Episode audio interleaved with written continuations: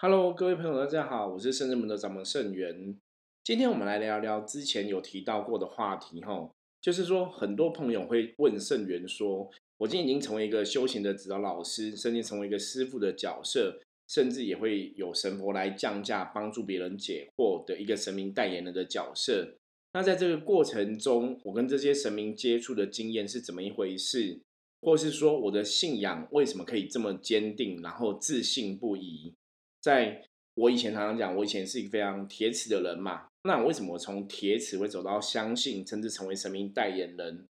坦白说，其实很多朋友真的对圣元的身份，或是圣元的一些经历是非常的好奇的。所以我觉得 p a c k a g e 的真的是一个很好的节目平台。然后我也希望借由这样的平台，可以慢慢跟大家分享我在修行上的许许多多的故事，甚至我在接触这些神佛的过程中学习到的一些人生道理跟智慧。我在三十岁正式成为一个全职的命理老师之前呢，我其实是先开一间公关活动公司。我相信一般人一定会觉得说，既然你都出来开公司，这一定是你非常厉害的一个专业或者专长，可以让你去跟别人竞争，在市场上与人比拼，然后创造出自己比较好的未来这样子。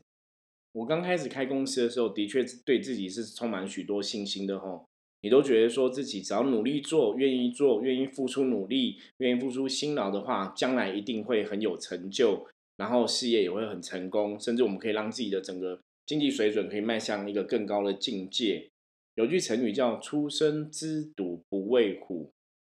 有时候是鼓励说年轻人，因为就是什么都不知道，所以你就很敢往前冲，很敢往前拼这样子。那我觉得对当时候二十几岁的我来讲的话，其实就是因为出生之犊不畏虎，所以台语叫怎么讲？就是唔惊戏。大家了解吗？就是说，其实你没有失败过，然后你那时候真的也太年轻了，所以你其实真的不懂那么多道理。所以当我二十七岁开始创业的时候，的确也遇到一些困境，因为那时候你就很单纯觉得说，哎，我做事是不是我只要认真付出就好了，然后就会有人看到我的认真努力，客户可能就会赏识你一口饭吃，然后客户就会支持你。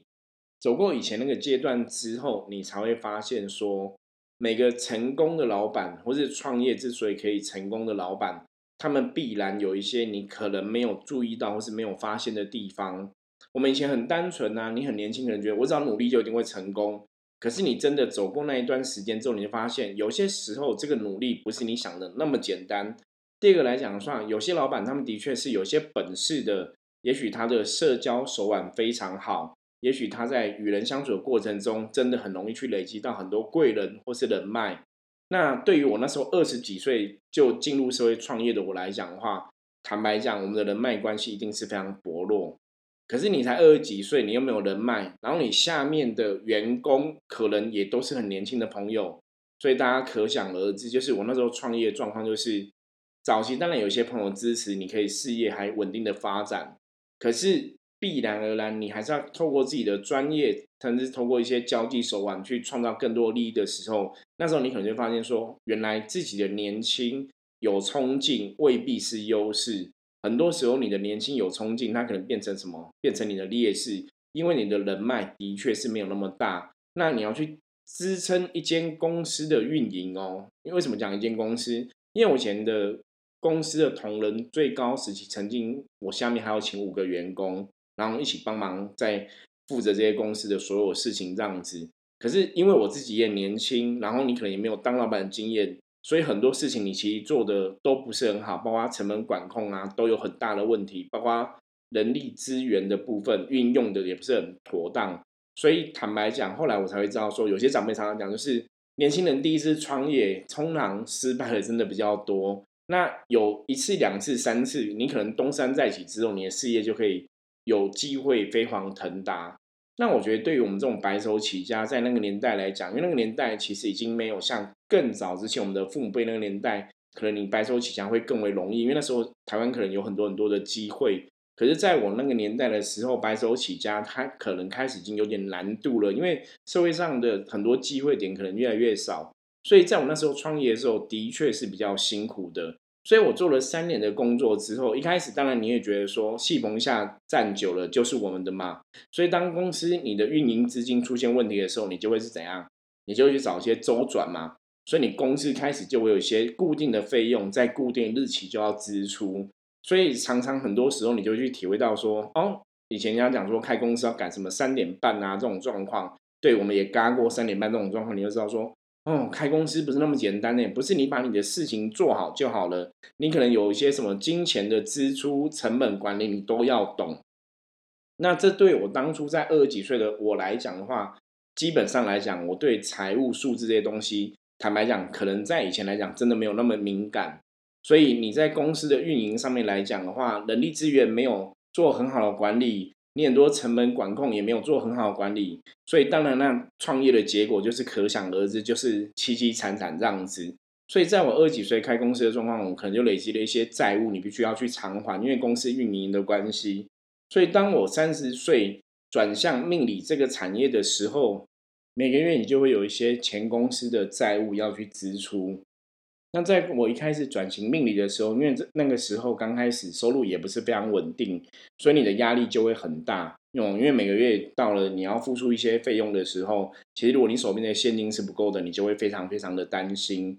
那我印象真的非常深刻吼。有一次就是这样，就是我隔天有个两万块要支出，可是我今天手上的现金已经没有那么多，包括我存款也都没有那么多，所以我就觉得怎么办？我现在还差两万块。那那时候其实你已经想不出任何办法了，因为在以前的我来讲的话，其实那时候你可能可以借钱的亲朋好友啊都借光了这样子，所以你又欠了到处欠了非常多人情债啊跟金钱债。所以那个时候你就想说，那怎么办？我现在还缺两万块支出，我要去哪里赚？那因为明天就要缴两万块出去了，那你今天就算你今天有很多客人来找你卜卦，感觉上也好像也不会收到两万块这么多。而且其实大部分我的客人都是先预约的，所以当明天要支出两万块的时候，我今天有没有客人，其实我都是非常了解的。就是说，哎，你今天没有预约，你明天没有预约，那请问一下，你两万块要从哪里来？所以那个时候我其实就是非常的焦虑，也非常的紧张。然后当然我们有宗教信仰，你会求佛菩萨帮忙吗？希望菩萨可以帮忙，就是让我们明天要支出两万块这个关卡可以顺利过关这样子。可是对于那个时候的我来讲，虽然我已经求了菩萨了，请菩萨帮忙，可以让明天两万块的部分可以顺利赚到这个钱，然后去支出。可是坦白讲，你还是想不到任何办法。所以求完神之后，我就坐在老师的椅子上面，就是我占卜的椅子上面，然后就发呆，因为我完全想不出任何办法，然后就是充满焦虑，然后也很紧张，明天事情怎么度过？所以我记得当下，我其实一整个晚上都没有办法睡觉，所以我一直在椅子上在想办法。那其实想的办法，只是想说要找谁去借到这两万块的费用，就是在现在这个当下，谁会有两万块可以借我？可基本上想来想去，我还是想不到任何人可以去找到两万块的钱来借我这样子，所以我就是一样继续坐在椅子上发呆啊，然后一直坐坐到天亮。结果我觉得很神奇的事情发生了，因为第二天我就接到一通电话，有一个他是在电视台做业务经理的朋友，他就跟我说：“哎，他在书局有看到我写象棋占卜的书。”然后他觉得象棋占卜真的是一个非常特别的卜卦学问，因为他从来没有看过象棋占卜这个东西，他也不了解象棋占卜。那为什么他会去看相到象棋占卜的书嘞？因为他说他去上一个紫微斗数的课，然后他紫微斗数老师跟他讲说，如果你想要学好紫微斗数的话，你必须有另外一个卜卦的技能，因为紫微斗数有一些东西，如要辅以卜卦技能这样去算，才会更清楚，然后才会更正确。所以他就想去买卜卦的书籍研究这样子，然后可以对他的紫微斗数课程有帮助。然后就在书局无意中发现我象棋卜卦的书，所以他就觉得很有趣。而且因为上面有留我的资料嘛，然后他发现我离他的住家也很近，所以他打电话来就问我说：“哎，师傅，是我想请问一下，你有在教象棋卜卦这个技术吗？”然后我当下就跟他讲说：“有，我有在教学生。”然后他就问我说：“我的学费是多少钱呢？”然后他想来要跟我学这样子，可是基本上来讲，因为他没有来过找我哦，然后他也不认识我，所以我的功力怎么样，我也觉得你也不知道我功力怎么样，你也没有来找过我，你也不认识我，那你这样子要跟我学习，坦白讲，我也觉得蛮奇怪的，所以我就问他说：“那你要不要先来了解一下看看？哦，我们就先见个面聊聊啊，然后你可能了解一下象棋卜卦是怎么一回事啊，我帮你。”开个卦看看，如果你有兴趣，我们再来讨论学习的事情好了。那我就这样子跟他讲，结果讲完之后，他就说没关系，因为我发现你的住址跟我的住址很近。他就问我说：“我们在店里面？”我就说：“有，我现在有在店里面。”他说：“这样子，那他等下过来，然后他问了我学费费是多少钱，可不可以单独授课这样子？”那那时候因为其实早期我在教香吉卜卦，就是如果有人要学，我们就会教。那那个时候我教香吉卜卦的费用，一个人的费用是收两万块钱，所以我就跟他讲说，我一个人是收两万块。结果他听到，他就跟我讲说：“好，那他等下过来找我，就先把两万块给我。”那如果我哪一天有时间要开课要教他的时候，在电话跟他联络这样子，所以真的他就带了两万块现金来给我，然后把钱给我之后，他就离开了。可你知道大家知道吗？当下我其实真的觉得非常非常的夸张跟不可思议。第一个就是我刚刚讲，因为这个人我其实根本之前我都不认识你，而且你也不了解我功力怎么样。那你怎么会突然一通电话就说你要来学象棋卜卦？然后真的来了之后就把学费两万块先交给我，还跟我讲说我改天再教你也可以。大家听懂我的意思吗？真的有人送了两万块给我诶那这个事情现在对我来讲当下冲击非常的大，因为他给了我两万块离开之后啊，我就开始哭了。哦，我现在讲到这个全身起鸡皮疙瘩，也很想哭，就是。你会觉得说，世界上应该真的有神，因为不可能有这么巧合的事情发生。而且我觉得这个事情其实是非常的特别、非常的神奇，甚至非常的不可思议。就是怎么会在我今天准备要给人家两万块之前，突然有人打电话跟我说，他来跟我学象棋，然后把学费两万块送给我，还跟我讲说改天再教他就可以了。而且他根本在这之前是不认识我的，我觉得这个东西，我每次讲到这一段，我都觉得充满了很多的感恩跟感动。所以当下他离开之后，我真的坐在我椅上，我就开始掉眼泪。然后我觉得真的有神，而且我觉得菩萨真的听到我的声音。所以这是我当初在坚定信仰的过程中，我觉得是一个非常非常特别的记忆，而且非常难忘。就是说，很多时候你说。神明到底存在是怎么样一回事？我们要怎么去理解这个东西？我只跟大家讲的是，当你真的遇过深渊的谷底的时候，你会发现有神明的信仰存在，它真的是一个希望的灯塔，它是一个希望的光芒。就是你在深渊的谷底，或是你在黑暗的谷底的时候，只要有信仰，它绝对有办法帮你走出深渊的谷底，它可以让你从黑暗的状况。迎向光明，所以我常常讲，就是宗教信仰或者一些神佛，我说他们存在的最大最大的价值是跟大家讲说，你真的不要绝望，因为当全世界的人都没办法帮你的时候，也许冥冥之中还有一个人可以帮你，那个人就是神。所以早期在我早期整个状况是比较不好的状况之下，其实那时候真的，我觉得我的世界。就是有观音菩萨或是九天玄女这些众神一直在旁边陪伴着我。就是当我遇到很多困难的时候，遇到很多困境的时候，你的家人、你的朋友可能会帮不上忙，因为我们人类在这个世界上难免有些事情是怎么样，是人力不可为的。我觉得大家如果在世界上走过很多很多的状况的话，你应该会了解，是有些事情你好像真的很认真、很努力。你也没有办法去完成这些事情，就说你再怎么认真、再努力，你偶尔还是会遇到一些事情，是不是我认真努力就可以改变现况的？所以我觉得这个时候，一个希望的力量就非常非常的重要。所以我觉得信仰在这个时候就适时提供了这样一个希望的力量存在。所以我那时候的例子。当我要付两万块出去之后，当我觉得万念俱灰，全世界你都不晓得怎么办，你甚至也找不到人家借钱的时候，真的就有人送两万块来给你，你真的觉得非常不可思议。那后来我当然也有去把这个学生的这个象棋卜卦，我有教他。然后我曾经在多年之后又一次在路上遇到他，我就问他说：“哎，那你最近象棋卜卦还有在用吗？你最近用的如何啊？有没有什么问题要问？这样子。”结果他就跟我讲说：“师傅，那已经很久了，我早就忘光光了。”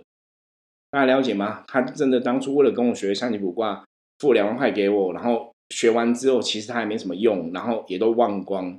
所以你只能觉得说，哇，这个人应该是佛佛菩萨派来的人。这的确是我修行过程中发生过，让我觉得非常不可思议的。我觉得甚至可以称为是一个神机的故事。所以这个也呼应了我们之前的节目提到，说我早期其实真的都是跟观音菩萨求财的吼。那因为早期我因为先开了一个公司，后来才转到命理产业，所以因为前面公司经营的关系，我的确有一些负债去偿还。所以早期我在财运的关卡上面来讲话。的确，很多时候就是神魔会帮你去度过这种关卡，所以人家不是有句话讲“关关难过关关过”吗？坦白说，我早期对这句话是非常有体验跟感受的吼，因为以前真的早期是很多状况，你真的是觉得关关难过，可是你知道咬紧牙根，你自己愿意努力去做一些改变，然后自己愿意努力去做一些打拼，然后再请到宗教上的神佛来帮忙，甚至来加持护佑你的时候。因为都会发现，真的关关难过关关过。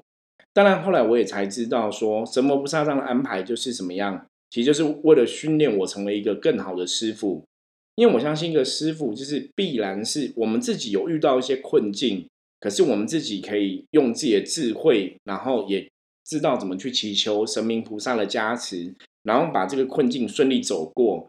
所以，当你有能力去走过这个困境的时候，你就可以成为指导别人的老师，成为指导别人的师傅，因为你讲出来的话会有力量，因为你的确遇过同样的问题，然后你也找到解决方法，然后也顺利度过这个困境，那你就可以去成为教导别人怎么度过困境的一个老师或是师傅。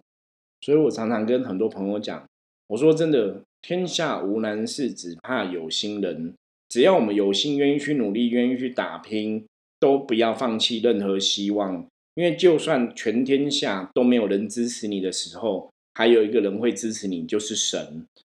好，今天我们的节目就聊到这里。相关的特别的神迹故事，其实还有很多，我会陆陆续续再跟大家分享。如果你喜欢圣元的 Podcast 的节目的话，欢迎大家要按下订阅，这样子你才能收到最新的通知，然后不会漏失掉我们任何的讯息哟。